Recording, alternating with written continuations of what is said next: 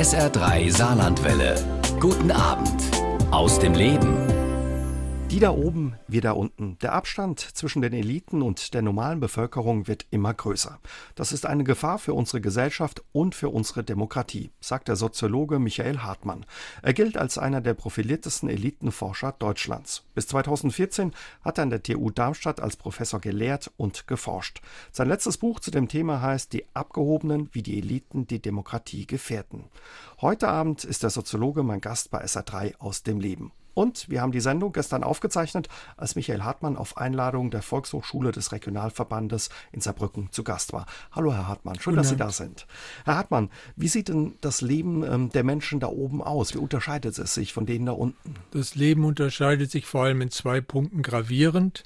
Das sind Menschen, die sind gewohnt, Macht auszuüben und Geld zu haben. Das heißt, Sie leben in einer Welt, die sich in diesen zwei Punkten, die ja miteinander häufig kombiniert sind, gravierend unterscheidet von dem Leben, was durchschnittliche Bürger in, einer, in Deutschland so erleben. Und sie verlieren damit auch das Gespür dafür, wie in Deutschland die Bevölkerung mit der Realität zurechtkommen muss, weil sie viele Probleme gar nicht haben. Also ich nehme jetzt ein Beispiel, was gerade in den Ballungszentren eine große Rolle spielt, die Immobiliensituation. Mieten, hohe Mieten. Hohe Mieten oder wenn man versucht, ein Haus zu, zu kaufen. kaufen, die extrem hohen Preise.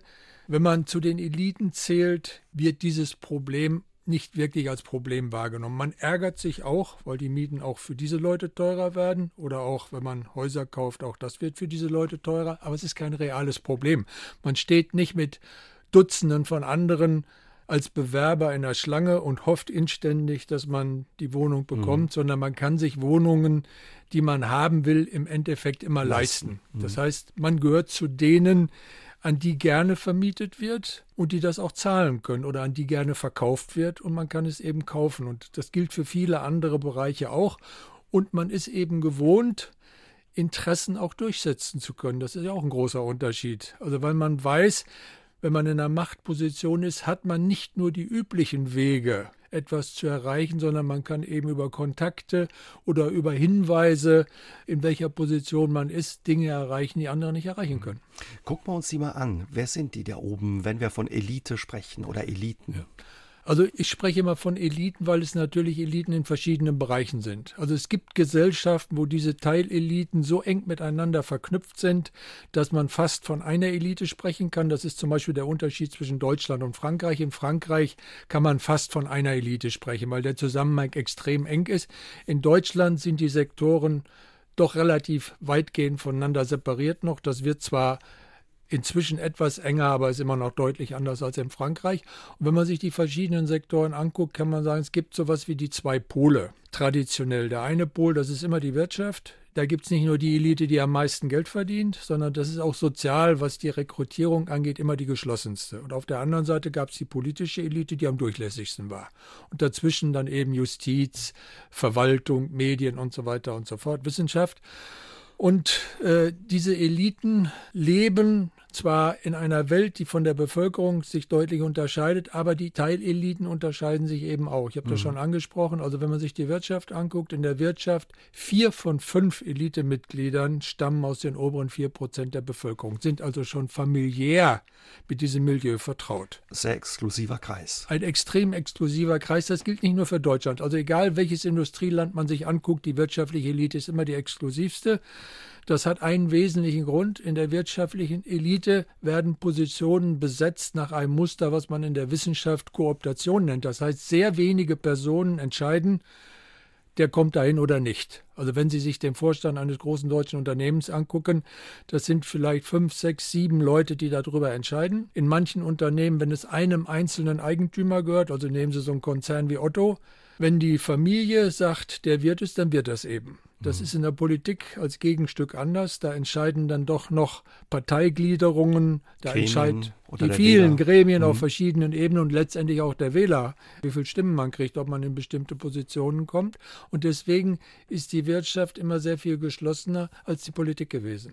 Gehören Sie als Professor eigentlich auch zur Elite oder gibt es, klar, es gibt ja auch sowas wie eine geistige Elite? Ja, aber da bin ich immer vorsichtig, weil geistige Elite ist ein sehr schwammiger Begriff. Also in der Forschung, die sich mit Eliten beschäftigt, international, und das ist unabhängig jetzt vom politischen Standpunkt der jeweiligen Forscher, hat sich eine Definition durchgesetzt. Elite, das sind Personen, die qua Amt, das gilt für die meisten, also Regierungsmitglieder, hohe Bundesrichter, hohe Verwaltungsbeamte, oder qua Eigentum, das gibt es in der Wirtschaft, wenn dir ein Unternehmen gehört, was Großes, gehörst du zur Elite, egal ob du das Amt des Vorstandschefs selber ausfüllst oder an irgendwen übergeben hast.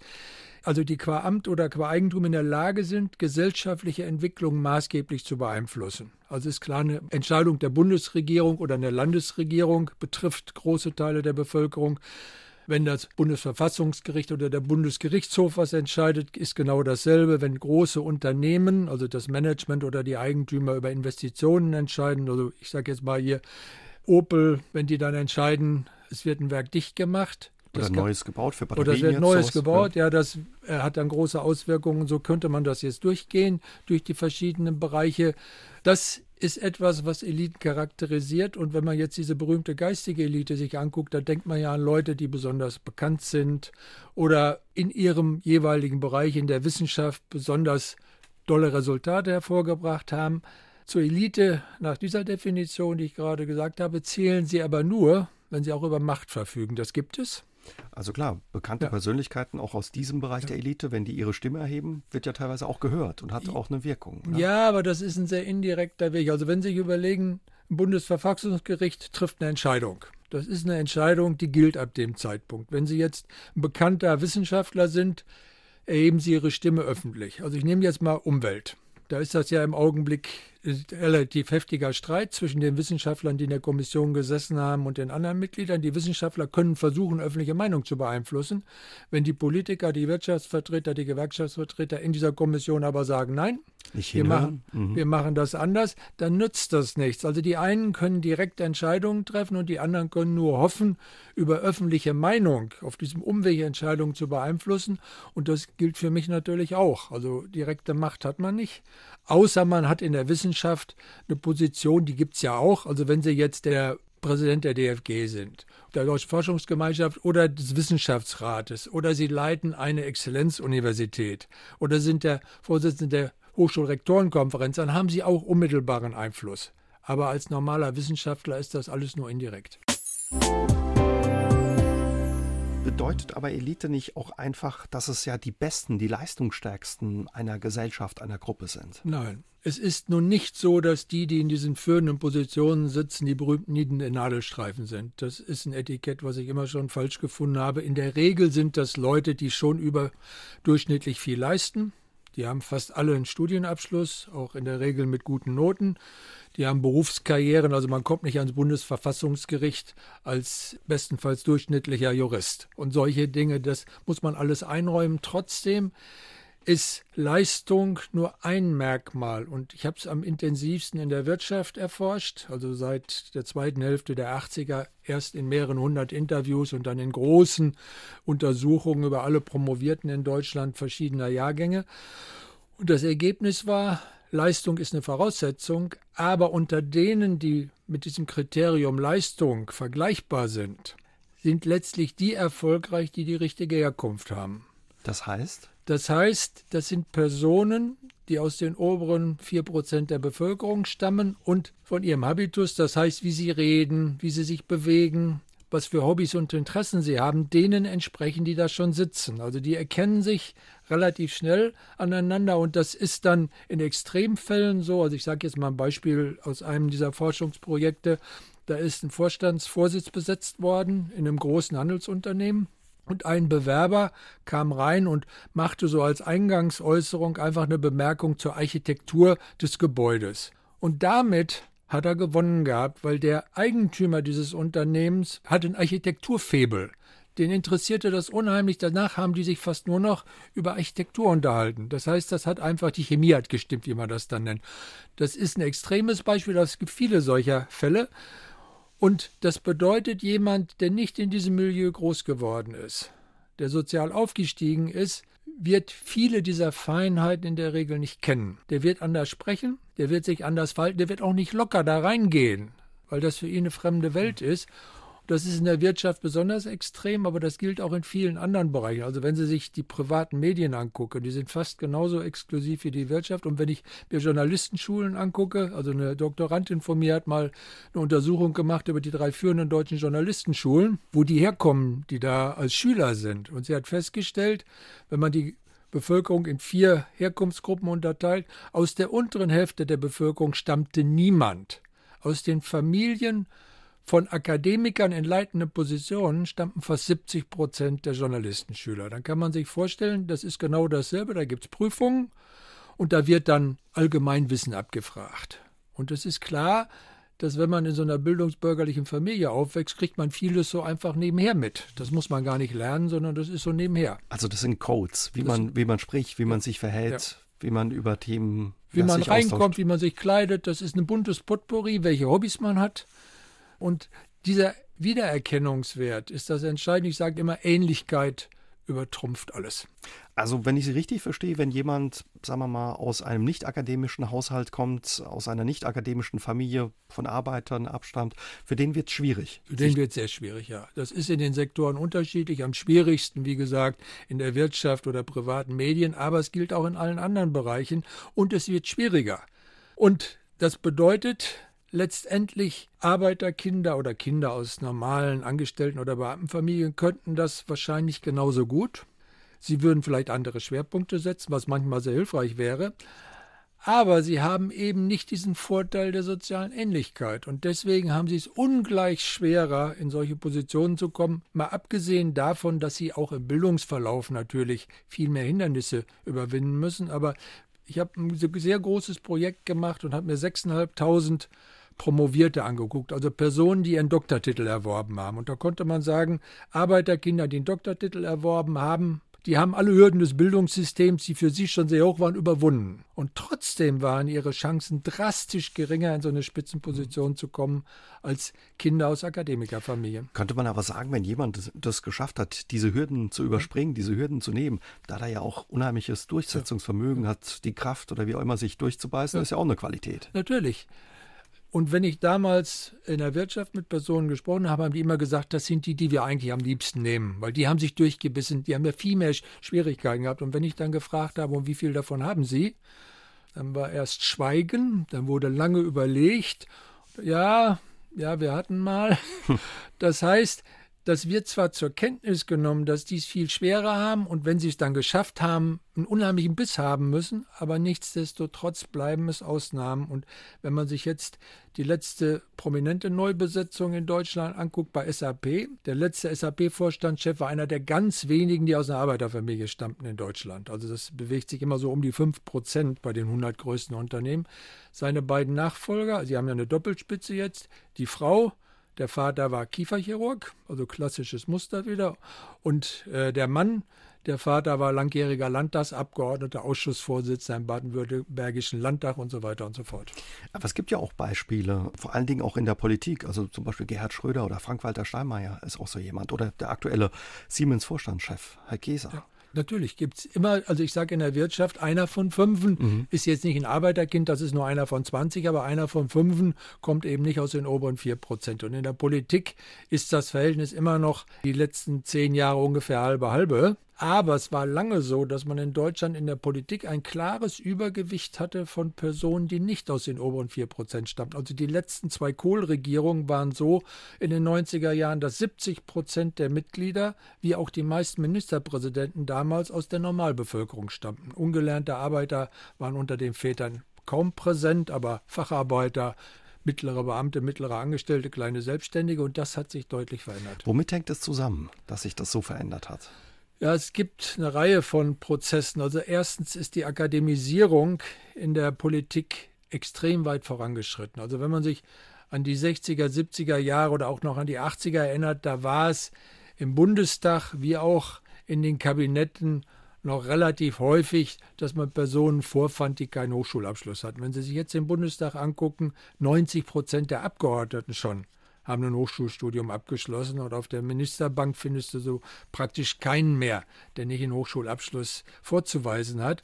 Das heißt, das ist eine Akademisierung und mit der Akademisierung einhergeht natürlich eine soziale Rekrutierung, die aus einem bestimmten Milieu erfolgt, weil die Akademisierung immer bedeutet, dass Arbeiterkinder es schwerer haben, dahin zu kommen. Es gibt die wie Gerhard Schröder, der hat auch Jura studiert, hat es trotzdem geschafft, aber die Anzahl wird kleiner.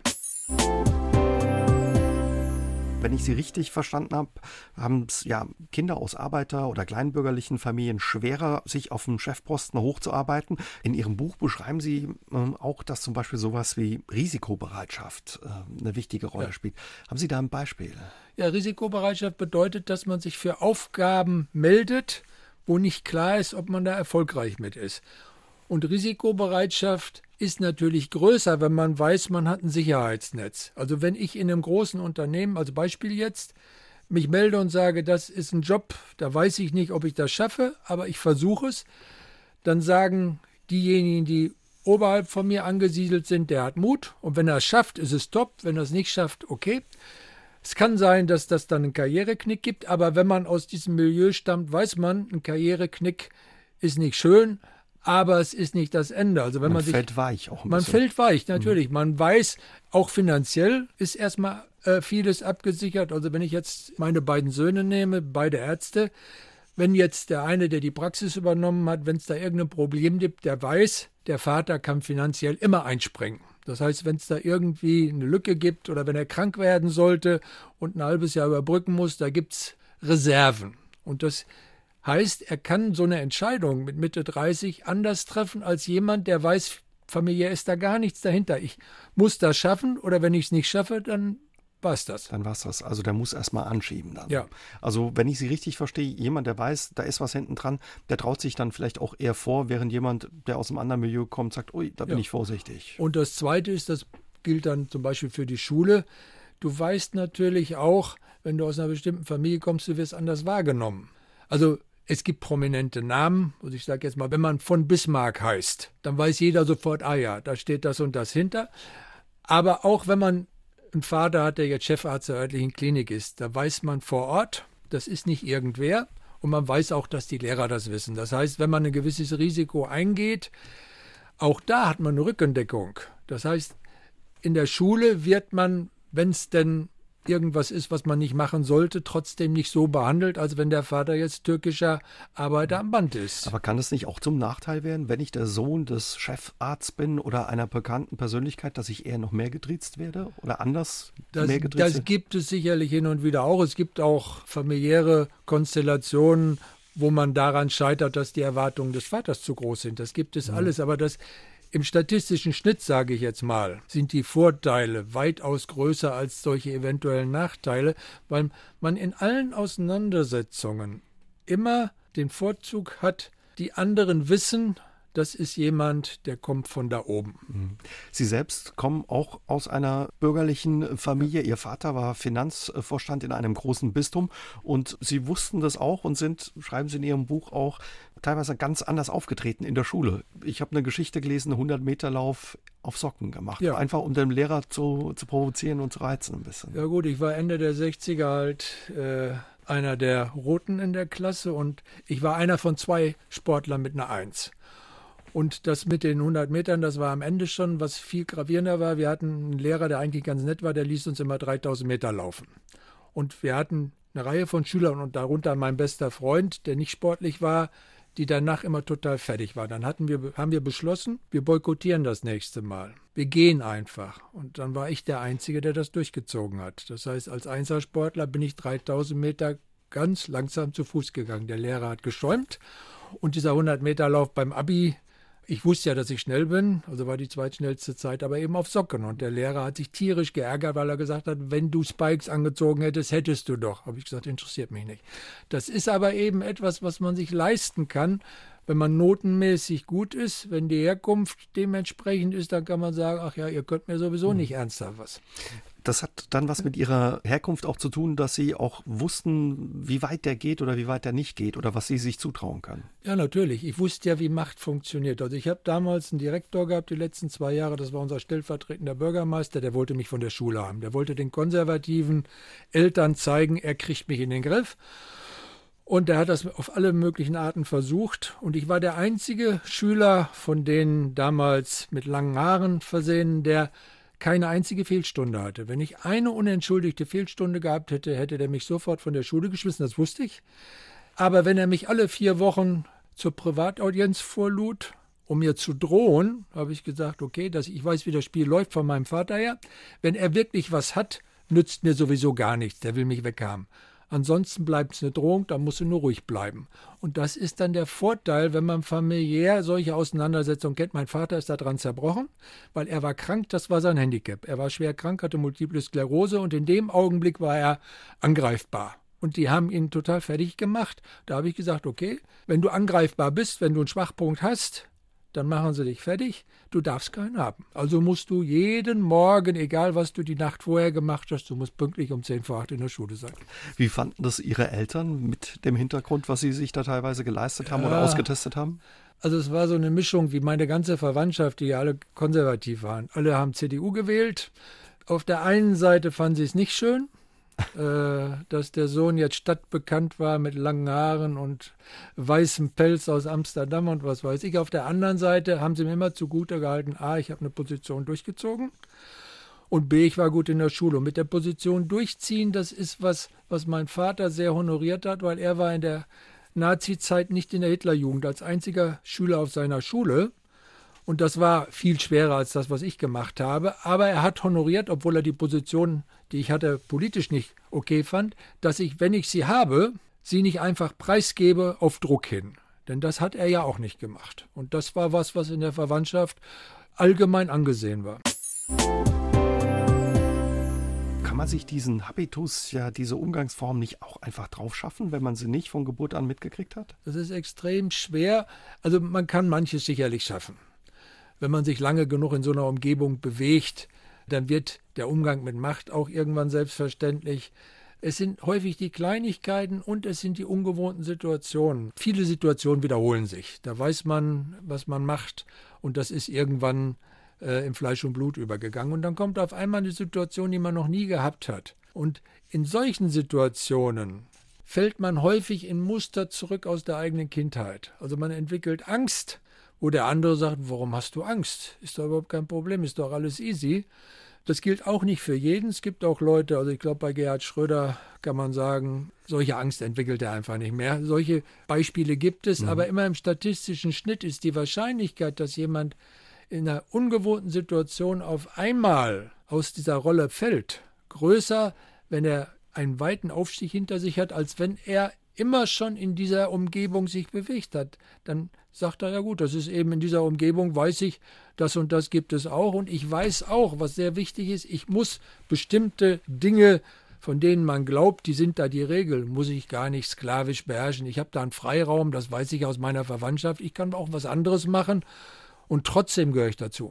Wenn wir über Elite sprechen, von ja, wie vielen Menschen, wie groß ist dieser Kreis, von dem wir da sprechen in Deutschland? Also die, die sich damit professionell beschäftigen, schätzen ja auf ungefähr 4000 Personen. Mit einem Kern von ungefähr 1000 Personen. Also das letzte große Projekt, was wir selber gemacht haben, war 2012. Das war diese Kernelite von 1000 Personen. Ob man jetzt nun 4200 oder 3800, das ist eine Definitionssache. Also man kann das, das ist ja keine DIN-Norm, sondern man sagt, diese Positionen haben gesellschaftlich großen Einfluss.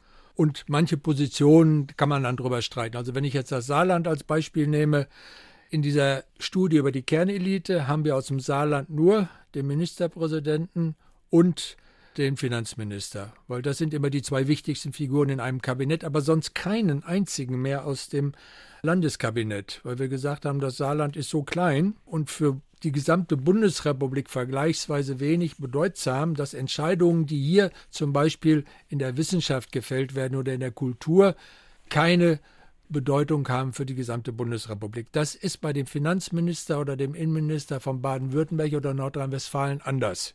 Die haben wir reingenommen. Also da haben wir dann statt zwei, vier Positionen aus dem Landeskabinett reingenommen. Und so gibt es manche Sachen, die müssen Sie entscheiden. Also ob der Oberbürgermeister von Köln oder München mit reingenommen wird oder nicht. Das hängt davon ab, wie groß sie das Sample gestalten. Aber man kann grob sagen, es sind um die 4000 Personen. Wie schwierig ist es ja, diese Informationen, die Sie zusammengetragen haben, an die ranzukommen? Sind die Eliten, ist die Elite so offen und sagt, ja klar, Herr Hartmann, was wollen nein, Sie wissen? Nein, nein, das ist außerordentlich schwer. Also wir haben damals schon, das waren Projekt in Zusammenarbeit mit dem Wissenschaftszentrum in Berlin, was natürlich ein sehr hohes Renommee hat. Trotzdem haben wir das durch ein professionelles Meinungsforschungsinstitut machen lassen. Weil ich persönlich, wenn ich solche Interviews führe, als ich das in den 80ern und 90ern gemacht habe, kannte mich niemand. Da war ich sicher, die sagen mir ehrlich das, was sie meinen. Heute kennen die meine Position und die sind ja alle geschult, politisch korrekt zu antworten. Das heißt, ob das wirklich ihre Meinung ist, wenn ich ein Interview führe, oder ob das nur das ist, von dem sie glauben, dass das für sie am günstigsten ist, kann ich nicht mehr sagen. Äh, das ist das Erste. Also im persönlichen Gespräch kriegt man am Rand häufig, wenn ich irgendwo einen Vortrag halte, also Baden-Badener Unternehmergespräche zum Beispiel, eine der Eliteveranstaltungen der deutschen Wirtschaft, da kriegt man am Rand viel mit. Oder ich war im letzten September in einer norddeutschen Großstadt, da habe ich mit dem Spross einer der bekanntesten Großbürgerfamilien Deutschlands gesprochen. Er selbst Vorstand in einem großen Unternehmen, der Vater Vorstand in einem DAX-Konzern, der Onkel langjähriges Mitglied der Bundesregierung. Und da kann man mit den Leuten normal reden, vor allem wenn die Veranstaltung zu Ende ist hinterher. Da kriegt man was mit, das ist aber nicht wissenschaftlich systematisch. Und wenn man es jetzt versucht, nur über Daten aus Internet oder Nachschlagewerken, man kriegt viel raus. Also Bildungswege ist überhaupt kein Problem. Das größte Problem ist immer die soziale Herkunft. Es gibt fast niemand mehr an und wenn Sie das recherchieren, auch wenn Sie es lange machen, ist es sehr mühselig. Sie finden es irgendwann raus. Also der neue Daimler-Chef zum Beispiel. Dass der Vater Anwalt ist, habe ich in der schwedischen Zeitung gefunden. Skandinavier, ja. Ja, ja, ja, es sind Schwede. Sie müssen mhm. dann wirklich in regionalen Medien recherchieren. Zum Teil habe ich was in Todesanzeigen gefunden. Äh, ja, wenn der Vater dann gestorben ist, dann konnte man sehen, der Sohn stand drunter. Das kann man machen, wenn die Namen außergewöhnlich sind. Und, oder wenn die Herkunft außergewöhnlich ist, solche Sachen. Aber es ist extrem schwer, weil dieses Prinzip, wir schaffen es durch Leistung, dazu führt, dass sie ihre eigene Herkunft in der Regel entweder nicht angeben oder niedriger ansetzen, als sie real ist. Das heißt dann immer, wir stammen aus dem Mittelstand. Das ist dann genauso wie vor kurzem der CDU-Politiker, der gesagt hat, bei einer Million Jahreseinkommen, ich bin obere Mittelschicht. Da sagt man ja gut, Herr Merz, das können Sie jetzt nicht ernst meinen. Aber das ist etwas, man versucht sich der Normalbevölkerung anzunähern, zumindest in dem, was man offiziell sagt. Und umgekehrt sagt man das auch nicht gerne, wenn man es von unten nach oben geschafft hat, oder? Also die, die es von unten nach oben geschafft haben, sind da deutlich eher geneigt, ihre Herkunft anzugeben, weil sie können natürlich sagen, wir sind stolz drauf, dass wir es aus ganz einfachen Verhältnissen nach oben geschafft haben. Und man findet da manchmal, also mein Lieblingsbeispiel ist jetzt der österreichische Kanzler, der immer betont, er kommt aus einfachen Verhältnissen. Sein Vater wäre arbeitslos gewesen. Da habe ich gesagt, ja gut, das können meine Söhne auch sagen. Ich war auch arbeitslos.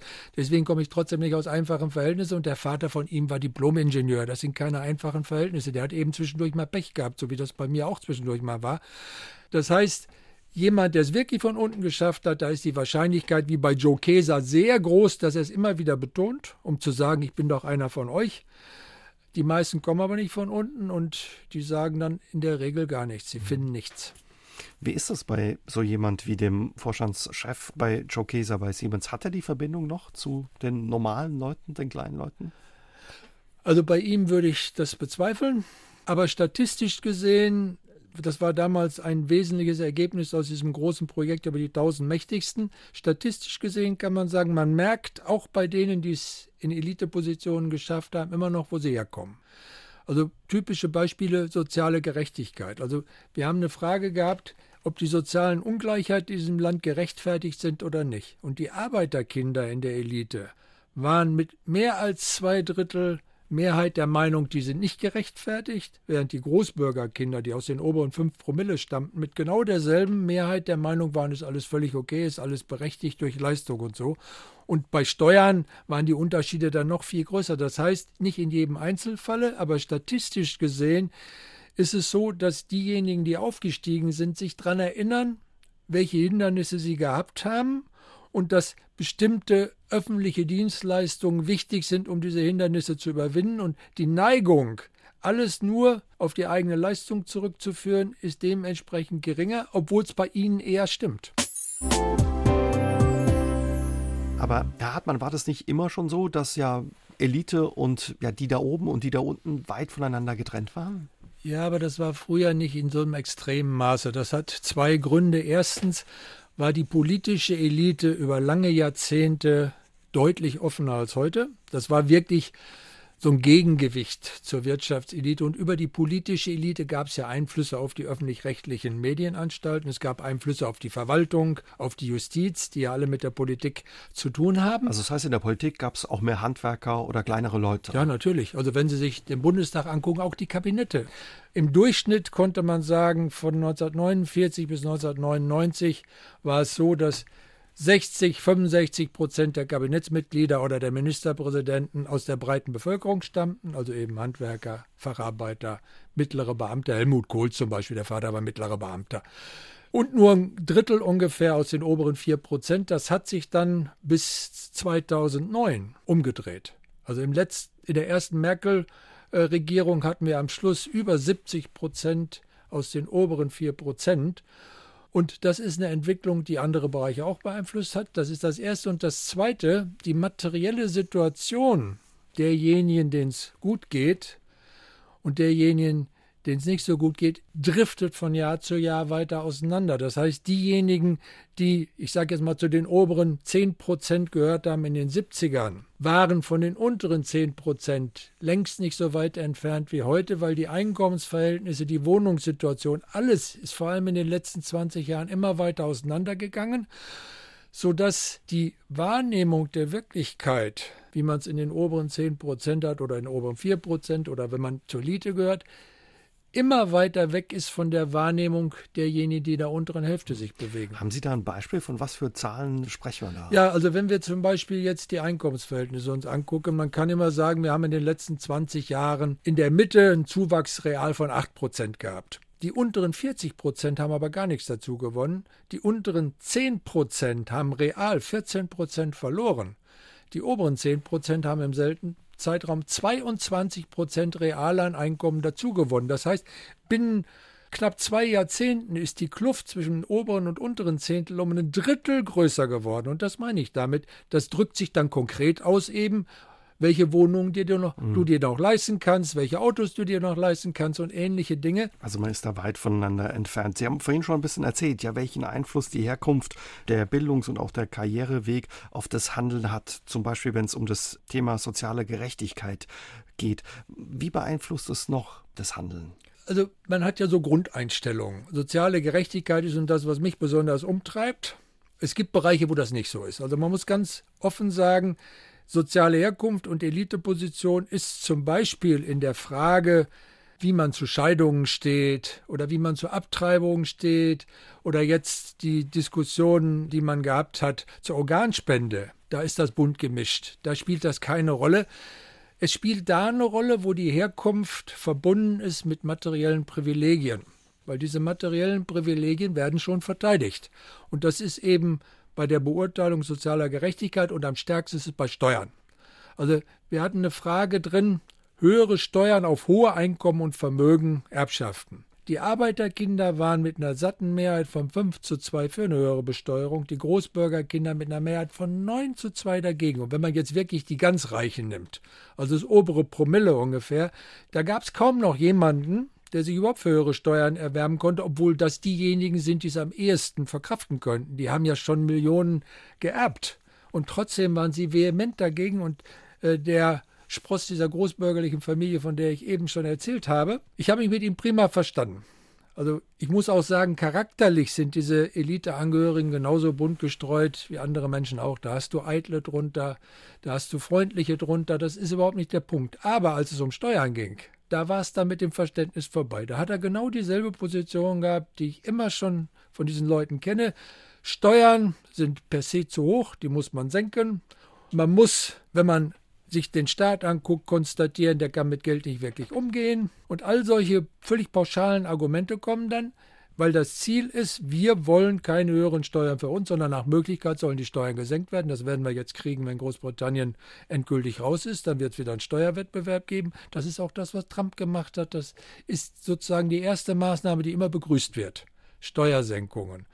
Und das ist aus meiner Sicht der wesentliche Punkt, wo die Unterschiede am deutlichsten werden, weil es da praktisch wird. Also man kann noch der Meinung sein, das haben wir auch gehabt, die Verhältnisse sind sozial nicht gerecht. Das kostet ja erstmal nichts. Wenn derselbe dann aber gefragt wird, bist du für mehr Gerechtigkeit bereit, höhere Steuern zu akzeptieren, dann ist bei der Mehrheit auch derjenigen, die die Verhältnisse ungerecht finden, die Bereitschaft, höhere Steuern zu zahlen, doch nicht da. Was macht es mit unserer Gesellschaft, wenn das so auseinanderdriftet? Ja, das führt vor allem in der unteren Hälfte zu dem Gefühl, dass das nicht mehr ihre Gesellschaft ist. Also wenn Sie sich die Wahlbeteiligung angucken, muss man konstatieren, je weiter unten man in der Bevölkerung sich befindet, umso seltener geht man wählen. Also es gibt eine Reihe von Wahlanalysen inzwischen, ob das nun Köln ist, Hamburg oder wie auch immer. Der Unterschied zwischen den Wahlbezirken mit der höchsten Arbeitslosenquote, mit den niedrigsten Einkommen und denen, wo es genau umgekehrt ist, also die Villenviertel, das ist zum Teil das Doppelte also die Wahlbeteiligung in den gut bürgerlichen Vierteln ist doppelt so hoch wie in den armen Vierteln und das nimmt immer weiter zu. Das Zweite, was man beobachten kann, die AfD hat besonders große Erfolge in den letzten Jahren da, wo sich Armut konzentriert. Das ist so eine Art Protestverhalten. Das sind nicht alle AfD-Wähler, aber die, die neu dazugekommen sind, die sagen, okay, wenn wir nicht hingehen, das interessiert ja niemanden von euch. Jetzt wählen wir mal eine Partei, die euch ärgert. Das ist dann eben in Köln-Chorweiler so, das ist in Mannheim-Nord so, äh, das kann man so quer durch äh, die Bundesrepublik feststellen. Und das machen die, weil sie das Gefühl haben, sonst hört sie niemand. In den USA kann man sehen, wie weit das eine Gesellschaft auseinanderreißen kann oder in Großbritannien mit dem Brexit. Das kann in Deutschland auch passieren, das kann man nie genau sagen. Also in Frankreich haben wir im Augenblick wieder große Auseinandersetzungen, aber es ist eines ist ganz eindeutig. Das Gefühl, Teil einer Gesellschaft zu sein, hängt davon ab, dass die Unterschiede nicht zu groß werden und je größer die Unterschiede auch erkennbar werden. Also wenn man feststellt, Wohnviertel sind überhaupt nicht mehr gemischt, sondern die sind sozial total homogen, die Mieten sind so hoch, da kannst du dir das nur noch leisten, wenn du zu den oberen 10 Prozent gehörst und die anderen kommen dann eben an den Stadtrand. Die am Stadtrand haben das Gefühl, wir gehören eigentlich nicht mehr dazu. Man fühlt sich nicht vertreten. Nein. Im Untertitel Ihres Buches heißt es, wie die Eliten unsere Demokratie gefährden. Wenn wir mal bei der Politik der letzten Jahre bleiben, was, was werfen Sie da den Eliten vor? Ja, dass sie im Kern eine Politik gemacht haben, die die Wohlhabenden und Reichen begünstigt und auf Kosten der ärmeren Teile der Bevölkerung. Also wenn Sie die steuerpolitischen Entscheidungen in all diesen Ländern sich angucken, überall sind die Spitzensteuersätze gesenkt worden, die Unternehmenssteuern sind gesenkt worden, gleichzeitig sind die Sozialsysteme ausgehöhlt worden. Das heißt, die Leistungen, die die staatliche Infrastruktur gerade für die untere Hälfte der Bevölkerung erbringt und für die ist das am wichtigsten, weil die sich das privat nicht leisten kann, sind überall reduziert worden. Es sind Billiglohnsegmente im Arbeitsmarkt geschaffen worden von einer Größe, die man sich vorher nicht hat vorstellen können. In Großbritannien haben wir Arbeitsverträge, sogenannte Null-Stunden-Arbeitsverträge, wo die Menschen sich verpflichten, wenn sie angerufen werden, sofort zur Arbeit zu erscheinen, aber sie haben überhaupt keine Garantie, ob sie überhaupt angerufen werden. Sie müssen trotzdem bereit Ach, sein. Soweit sind wir in Deutschland noch nicht, aber wir haben inzwischen hier fast jeden vierten im Niedriglohnsektor beschäftigt.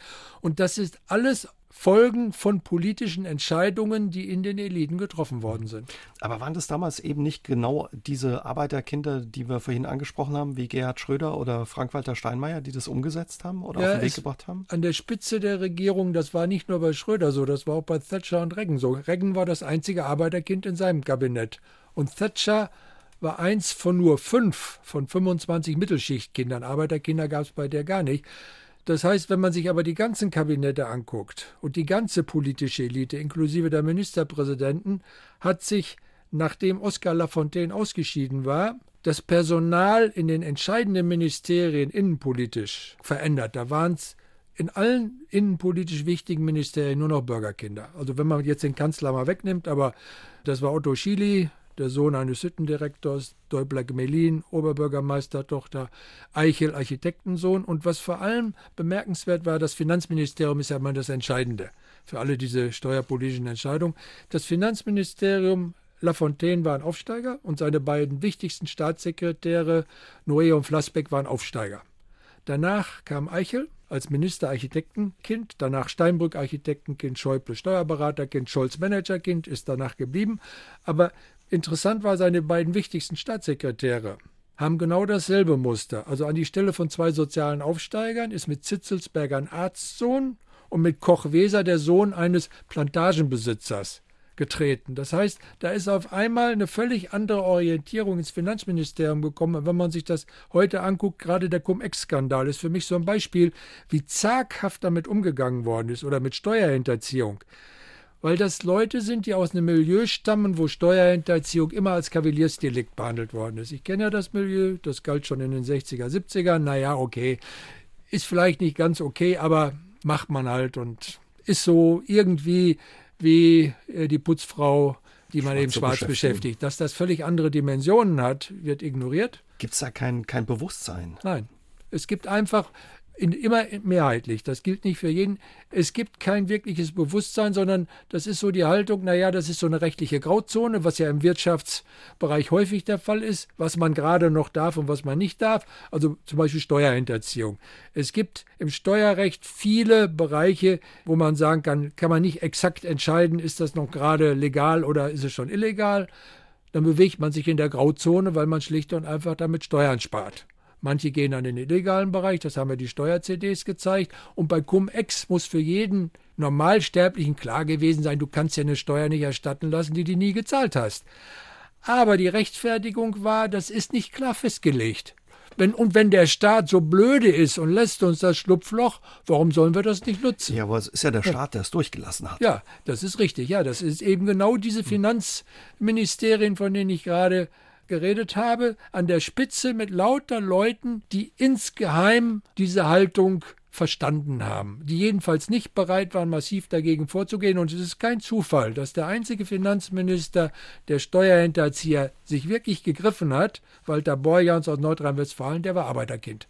Dem hat das so gestunken, der hat gesagt, nichts stillschweigendes Übereinkommen, ich kaufe die Steuer-CDs an, während Schäuble, Scholz und die haben alle gesagt, lass die Finger davon, das ist nicht legal. Da war auf einmal was nicht legal, was sie ansonsten nicht interessiert hat. In Ihrem Buch gehen Sie aber so weit auch zu sagen, dass ja diese zunehmende Kluft zwischen Arm und Reich, die immer größer wird, auch in Deutschland, ja mit wesentlich verantwortlich dafür ist für das Anwachsen des Rechtspopulismus. Man kann ja auch sagen, okay, die Wahlanalysen zeigen, es sind nicht nur die aus der unteren Hälfte, die AfD wählen. Das stimmt auch. Man hat bei der AfD, sage ich mal, zwei Wählerpotenziale. Das eine ist das Wählerpotenzial, was immer schon rechtsorientiert war. Wenn man sich in Hessen das anguckt, bei den letzten Landtagswahlen, die Wahlkreise, wo die AfD am erfolgreichsten war, das waren die, wo vorher die Stahlhelm CDU, also Dregger und Kanter, der rechte Flügel der CDU in Osthessen erfolgreich war. Das heißt, das sind Menschen, die haben, als sie CDU gewählt haben, auch schon nicht viel anders gedacht. Aber der, der Rechtspopulismus, und das gilt nicht nur für Deutschland, das ist auch für die USA oder für Frankreich so, der hat erst seine Erfolge erreicht, als er über dieses traditionelle Potenzial rausgekommen ist. Und die, die dazugekommen sind, das sind enttäuschte Wähler von Parteien links der Mitte, mhm. Demokraten in den USA, Sozialisten in Frankreich, Sozialdemokraten hier. Und das sind die, von denen ich eben gesprochen habe, die gesagt haben, für uns interessiert sich keiner mehr. Also müssen wir denen mal irgendwie ein Signal geben. Und das machen wir, indem wir jetzt rechtspopulistisch wählen. Das wird dann wahrgenommen. Man kann aber eben, wenn man dann sagen müsste, ehrlicherweise, wir müssten jetzt diese Politik ändern, sind die Hürden sehr hoch. Also ich habe das bei der SPD mehrfach erlebt, dass man, wenn man mit den Leuten redet, die schon lange in politischer Verantwortung sind, redet man über ihre eigene Vergangenheit. Und es ist für die meisten Menschen, nicht nur in der Politik, am schwersten, Fehler in der eigenen Vergangenheit zuzugeben und zu korrigieren. Und ich glaube, bei den Personen wird das nicht mehr passieren. Ist man sich ja in dem Bereich seiner Verantwortung bewusst und den Auswirkungen? Ich glaube, man ist sich der Verantwortung nicht wirklich bewusst. Also man glaubt, man kann im Kern so weitermachen. Also was mich immer unglaublich ärgert ist, wenn dann im Bundestag zu bestimmten Anlässen große Reden gehalten werden, auch in Brüssel bei der EU, und man beschwört die Wichtigkeit der Demokratie und die Gefahren, die heute drohen, und dann wird auf Trump hingewiesen und so weiter und so fort. Und es wird überhaupt kein Wort darüber verloren, dass man vielleicht selber daran beteiligt war. Dass, irgendwo muss es ja einen Grund geben, dass diese Parteien so einen Zulauf bekommen haben. Und diejenigen, die die letzten 20, 25, 30 Jahre Politik gemacht haben, da würde es doch naheliegen zu sagen, wir waren da irgendwie dran beteiligt. Das passiert einfach nicht. Hm. Woran liegt das? Ja, weil diese Politik von ihnen immer noch als richtig empfunden wird, weil sie davon profitieren und ihr ganzes Umfeld, was ich schon gesagt habe, die gehören halt zu den oberen 10 Prozent, sind mit den Problemen, die damit verbunden sind, nicht wirklich konfrontiert. Und man kann sich auch daran gewöhnen, dass Wahlbeteiligungen eben niedriger sind. Und solange die AfD um die 15 Prozent liegt, ist das zwar nicht schön, aber es ist beherrschbar. Man sagt, okay, haben wir eben auch 15 Prozent in Österreich, die haben die FPÖ. Wir haben sie noch nicht in der Regierung, Gott sei Dank. Wir werden das schon irgendwie regeln und bisher hat das ja auch funktioniert in dem Sinne, dass die AfD nirgendwo in Regierungsverantwortung gekommen ist. Ob das so bleibt, ist fraglich. Aber der massive Druck, das zu ändern, ist aus meiner Sicht bisher nicht da und der, die Bereitschaft bei den maßgeblichen politisch Handeln ist auch nicht da. Was kann man gegen die Entwicklung tun, dass unten und oben sich immer weiter entfernen?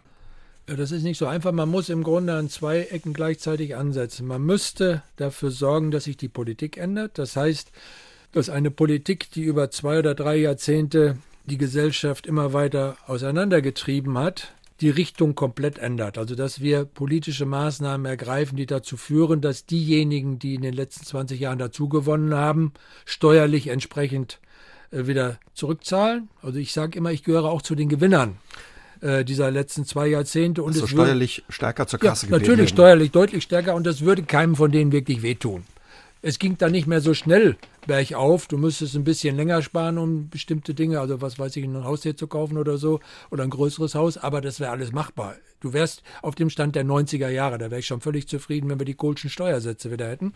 Und du müsstest gleichzeitig dafür sorgen, dass vor allem die politische Elite wieder durchlässiger wird. Und dasselbe gilt für die Medienelite, äh, dass diese durch und durch Akademisierung und Verbürgerlichung dieser Eliten aufgebrochen wird. Wie kann das denn gelingen, dass ja sich auch Leute aus dem kleinbürgerlichen Milieu oder aus Arbeiterfamilien, aus einfachen Verhältnissen sagen, okay, ich traue mir das zu? Es gibt zwei Voraussetzungen. Also ich nehme jetzt mal zwei Bereiche, wo das am ehesten noch möglich ist, Politik und öffentlich-rechtliche Medien oder Medien generell. Die eine Voraussetzung ist, dass es realistisch erscheint, dass sich politisch was ändert. Also wir hatten das in der SPD mal mit dem Schulz-Hype und wir hatten es ganz kurz, als die Entscheidung über den SPD-Parteivorsitzender war, also Walter Borjans gegen Scholz, das war eine klassische Gegenüberstellung, Arbeiterkind gegen Managerkind, beide Finanzminister mit völlig unterschiedlichen Vorstellungen und auch im unterschiedlichen Verhalten. Die Enttäuschung fängt jetzt schon an, wieder um sich zu greifen, weil ganz offensichtlich die gesamte SPD-Fraktion mit wenigen Ausnahmen plus Minister plus die Ministerpräsidenten die neuen Parteivorsitzenden ins Leere laufen lassen. Also man sieht ja nicht, dass sich da irgendwas wirklich ändert. Die machen einfach so weiter wie vorher. Und dann ist bei denen, die aktiv geworden sind, das war bei Schulz noch viel drastischer. Also ich habe da Leute erlebt, Jüngere, die in die SPD gegangen sind, um. Und dieses Mal waren es halt viele Jüngere aus der GroKo raus. Wenn das alles nicht passiert, werden die sich zurückziehen. Das ist die erste Voraussetzung, dass eine realistische Aussicht besteht, was zu ändern. Und die zweite Voraussetzung ist, dass die Mechanismen sich verändern. Also dass man innerhalb der Parteien wie auch äh, innerhalb der Medien versucht, sozialen Aufsteigern den Aufstieg leichter zu machen. Ich nehme jetzt mal ein Beispiel aus den Medien. Also ich war im letzten Jahr beim ZDF und habe da einen Vortrag gehalten vor Redakteuren. Und dann war die Frage, was können wir ändern? Da habe ich gesagt, was ganz Einfaches was euch gar nicht bewusst ist. Um bei euch überhaupt eine Chance zu haben, musst du Praktika und ähnliches machen. Das ist der goldene Einstieg. Wenn du ein Praktikum machen willst, musst du bestimmte Vorleistungen erbringen, sonst kommst du da gar nicht dran. Diese Vorleistungen kosten Zeit, aber, und das ist das, was die meisten überhaupt nicht sehen, sie kosten Geld. Also ich kenne Journalisten und Journalistinnen, sich deswegen aus diesem Bewerbungsverfahren zurückgezogen haben, weil sie etwas hätten einreichen müssen, was sie vier oder acht Wochen Arbeit gekostet hätte. Sie mussten aber arbeiten, um sich ihren Alltag finanzieren zu können. Da gab es keine Eltern, die gesagt haben, machen wir schon. Dementsprechend sind das nicht nur bei den Journalistenschulen, sondern auch bei den Praktikanten und so. Das sind fast geschlossen akademische Veranstaltungen von Akademikerkindern, weil das für die keine Rolle spielt. Und so gibt es so kleine Stellschrauben, an denen man drehen kann. Das große und auch in der Wirtschaft gibt es natürlich die Möglichkeit, sich zumindest im Kopf klar zu machen, dass dieses Ähnlichkeitsprinzip dazu führt, dass es immer dieselben sind. Wenn man sich das im Kopf klar macht auf Seiten derjenigen, die entscheiden, besteht zumindest die Chance. Also ich kenne das aus der Wissenschaft. Ich habe, wenn ich Gutachten für Förderwerke verfasst habe, immer geguckt, man kriegt die Angaben nicht immer, könnte das jemand sein, der einen Fehler nur deswegen macht, weil er nicht weiß, wie es funktioniert. Und dann habe ich das dabei geschrieben ins Gutachten habe gesagt, wenn wir ernsthaft Arbeiterkinder fördern wollen, dann müssen wir bestimmte Kriterien verändern. Und ein ganz wesentliches Kriterium war zum Beispiel bei vielen Förderwerken, also wie gerade die Studienstiftung, die Aktivitäten neben der Schule. Und das war dann eben Orchester und ähnliche Dinge, wo ich gesagt habe, da sind die Arbeiterkinder von vornherein raus. Das kennen die nicht. Bei dem Thema Chancengleichheit, ja. das ist ein Thema, das beschäftigt unser Land schon so viele Jahre, Jahrzehnte. Warum ist man da nicht weiter? Wo hängt's? Weil der Widerstand von Seiten derjenigen, die von den jetzigen Strukturen profitieren, massiv ist. Also nehmen Sie die Schulstruktur.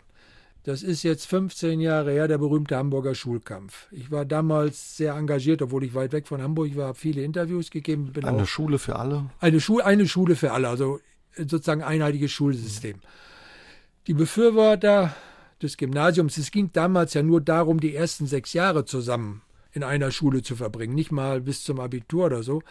Aber die Gegenwehr war so massiv in den bürgerlichen Kreisen, die von der bisherigen Schulstruktur profitieren, weil ihre Kinder nach vier Jahren selbstverständlich aufs Gymnasium gehen und dann sind die anderen weitgehend weg. Die haben eine Volksabstimmung durchgesetzt und sie haben gewonnen, weil sie ihre Leute haben mobilisieren können, im Unterschied zu den anderen. Und das ist immer so, wenn du was verlieren kannst, bei denen, die bisher da gewonnen haben, ob das Steuern sind, ob das Schulstruktur ist, wie auch immer, muss man damit rechnen, dass die sich wehren. Weil es ist klar, wenn du von der Schulstruktur profitierst, in dem Sinne, dass deine Kinder zu den Gewinnern zählen, dann willst du nichts ändern. Das ist in Großbritannien, sind das die Privatschulen.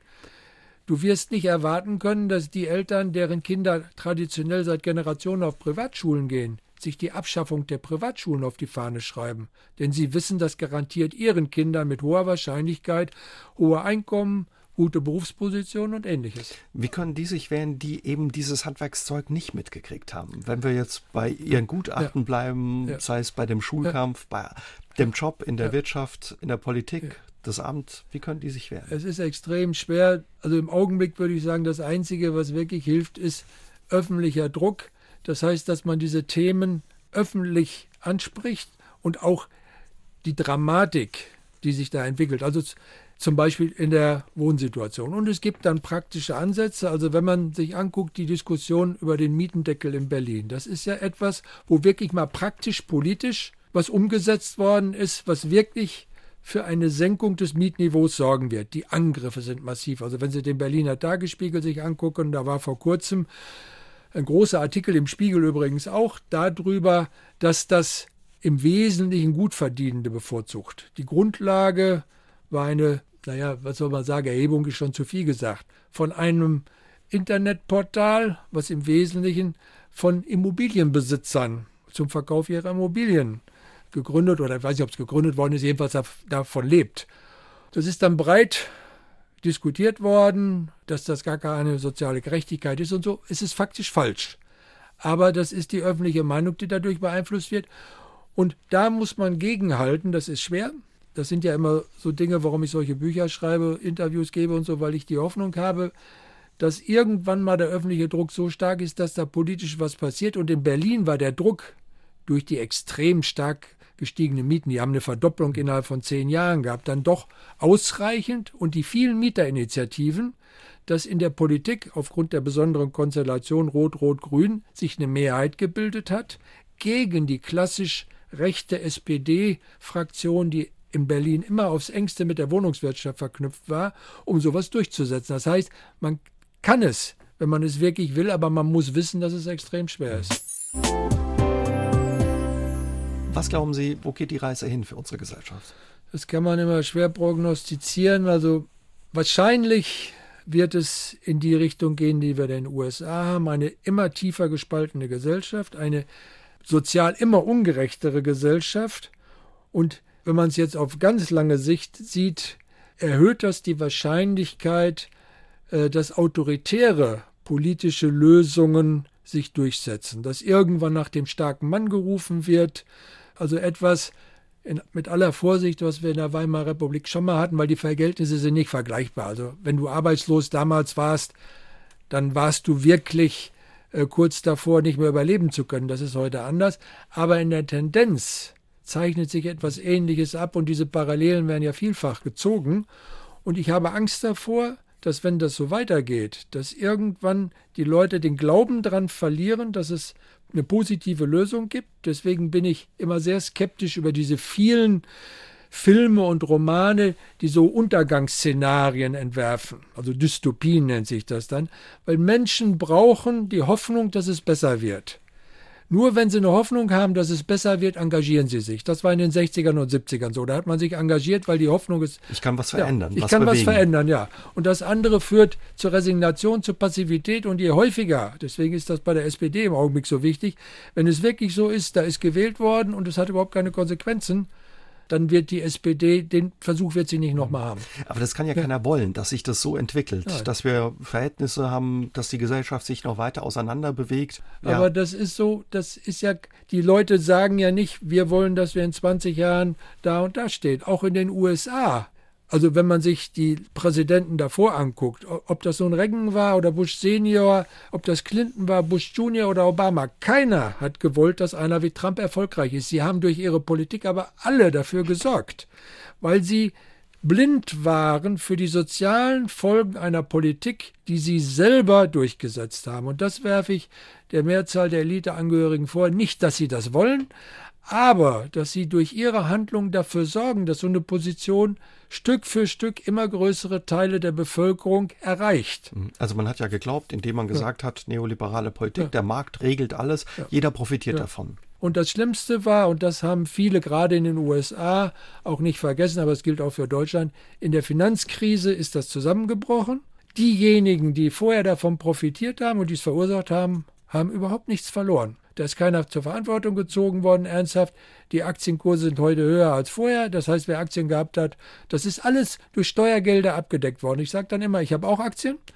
Normal wäre es so gewesen, da hätte es einen Crash gegeben und die Aktien von bestimmten Unternehmen, also wer Bankaktien gehabt hat, hätte damit rechnen müssen, die sind nichts mehr wert. Das wäre dann Risiko der Marktwirtschaft. Was ist passiert? Der normale Steuerzahler ist dafür aufgekommen, dass dies Szenario nicht eingetreten ist und die, die die Aktien gehalten haben, das waren ja die oberen 10 Prozent, sind im Grunde mit den Steuergeldern der großen Masse der Bevölkerung gerettet worden. Ihre Vermögen sind weiter gestiegen. Und das ist etwas, das vergessen die Leute nicht. Das merken sie einfach. Und wenn man sich jetzt anguckt, also Boeing ist der aktuellste Fall, da wird ein Flugzeug auf den Markt geschickt, von dem man weiß, dass es schwere Mängel aufweist.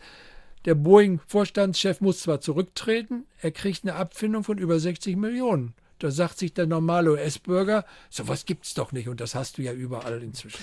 Wie ist das möglich? Wenn das nicht sanktioniert wird, dann machen die Leute das weiter. Und das ist das, was ich mit Cum-Ex gesagt habe. Vielleicht ändert sich das bei Steuerhinterziehern, hat es sich geändert, als die CDs aufgekauft worden sind. Auf einmal haben die Leute sich selber angezeigt. Es gab pro Jahr zwischen 20 und 50.000 Selbstanzeigen, weil es riskant geworden ist.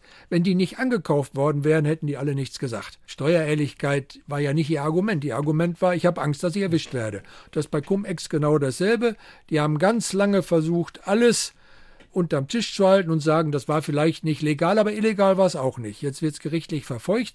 Das heißt, diese Personen haben in vielen Dingen einfach kein Unrechtsbewusstsein und sie haben keine Vorstellung davon, weil sie so weit von der Bevölkerung weg sind, was ihre Handlungen für die untere Hälfte oder für die Mehrheit der Bevölkerung bedeuten. Aber warum ändert man das nicht, wenn man das weiß? Weil es unbequem ist, weil man ja selber Opfer bringen müsste. Also das, wo man sich dran gewöhnt hat. Das ist ganz simpel, man hat sich dran gewöhnt, dass die Aktien von Jahr zu Jahr steigen, dass das eigene Vermögen steigt, dass da, wo man Immobilien besitzt, die Immobilien immer teurer werden. Man gehört ja zu den Gewinnern. Und wenn man zu den Gewinnern gehört, die Bereitschaft zu haben, zu sagen, okay, ich sehe ein, dass das falsch ist. Ich gebe was ab und zwar nicht mildtätig nach meinem eigenen Ermessen, sondern ich sage, wir müssen höhere Steuern zahlen, damit das überhaupt noch funktioniert. Das macht man nicht freiwillig. Und wenn man sich im Augenblick in den USA anguckt, heute stand in der Zeitung, Bloomberg ist für höhere Steuern für die Milliardäre. Das macht er ja auch nicht, weil er das so unheimlich gerne macht, sondern, sondern er, er sieht. Zur Wahl antreten will auch. Ja, er will zur Wahl antreten und er sieht, wie erfolgreich Sanders ist. Und das, was für alle die größte Gefahr bedeutet für Reiche in den USA, dass Sanders gewinnt.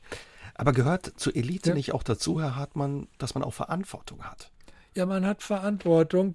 Das wird ja auch immer hervorgehoben. Aber Verantwortung bedeutet, dass man realistisch wahrnimmt, was in der Bevölkerung im Durchschnitt passiert. Ein Stück weit sage ich, sie wollen es nicht wahrnehmen, ein Stück weit können sie es nicht mehr wahrnehmen, weil einfach die Distanz zu groß geworden ist.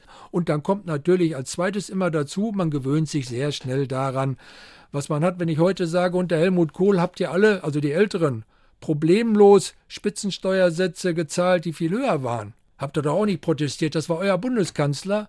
Wenn dieselben heute eingeführt würden, würdet ihr schreien, Enteignung und ähnliches. Ja, man hat sich daran gewöhnt, dass man jedes Jahr weniger zahlt und der, der, Reichtum einfach von Jahr zu Jahr zunimmt, ohne dass man viel dafür tun muss. Wie reagieren die Eliten, diese Mächtigen in Wirtschaft, Politik, in Kultur, in den Mädchen auf Sie, ähm, auf die Dinge, die Sie sagen? Was für Reaktionen kriegen Sie da? Ja, das ist, also es wird nicht geleugnet, dass es so ist.